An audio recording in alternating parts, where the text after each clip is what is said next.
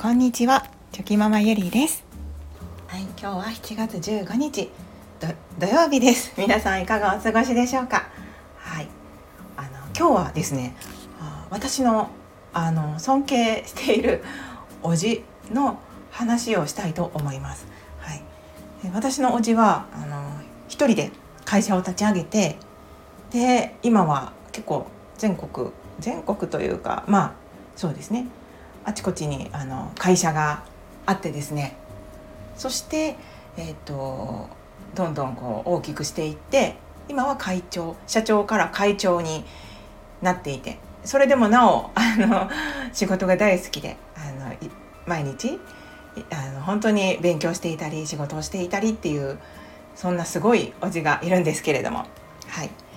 あの先日そのおじと会ってですねそこからまあ何を話したっていうわけじゃないんですけどあの今のおじがこう勉強していることとかを、まあ、ちょっと知ってですね、はい、ああそうそうなんだなって思ったことがあったので、まあ、そんなお話なんですけれども、はい、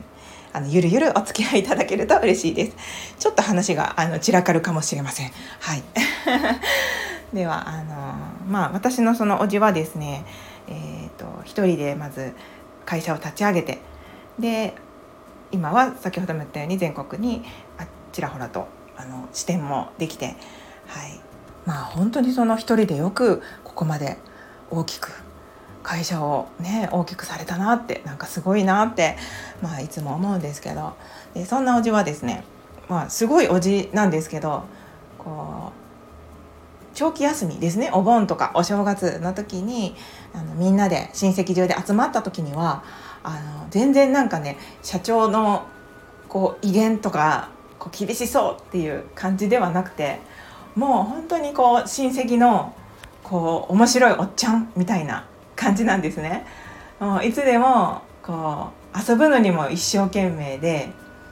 なんか私のイメージは本当にその夏夏になったら絶対にこうみんなで滝を見に行こうって言って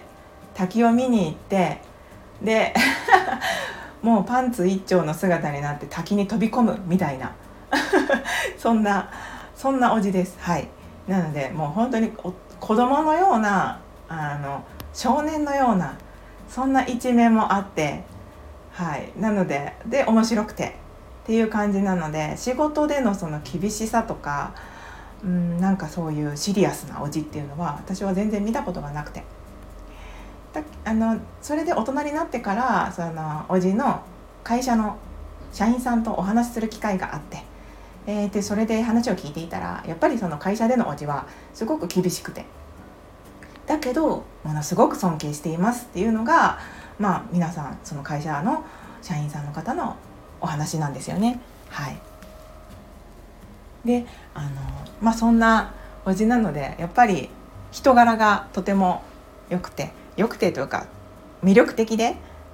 みんなが大好きっていう感じの、まあ、そんなおじですね。でみんなをこういい意味でなんか巻き込むパワーパワーごとパワーがすごくある人なので本当にそのいい空気を巻き起こしてみんなを巻き込んでなんかこう成し遂げていくっていうようなそんなおじなんですけどでもそのどんなところがまた改めてすごいのかなって思うとですね本当に昔からそのお盆休みとか冬あの冬休みお正月休みとかでみんなで出会った時でもそうやって一生懸命遊ぶ時は遊ぶんですけどふとした時に何かこう本を読んでたりとかこう勉強してるんですよね常に。でもう本当にすごくこう勤勉家で今でもその会長になった今でもあのずっと勉強していてでもそれが楽しくて勉強をしてるんですよね。でおじの家に行ったら必ず何十冊もの本が、まあ、積んどくしてあって あのいつもねなんか何かを読んでてっ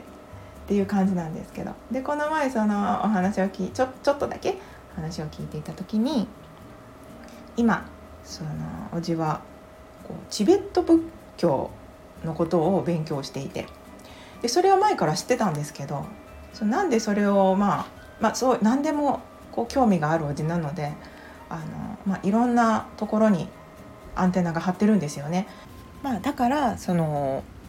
チベット仏教にも興味が出たのかなって思ってたらあのそのこの前聞いた時にそのきっかけは、とあの有名なえっ、とですね京セラの稲森さんとかあと松下幸之助さんとか、えー、そういった方の、まあ、本を読んだ時に結果的にその最終的に皆さんそういう、まあ、仏教とかそういうことのお話もされているみたいで私もちょっとよくわかんないんですけど。なのでそのそういう方たちに影響を受けてたどり着いたのがチベット仏教っていうことらしいんですけど、うん、なのでこうやっぱりあなんかすごい人たちって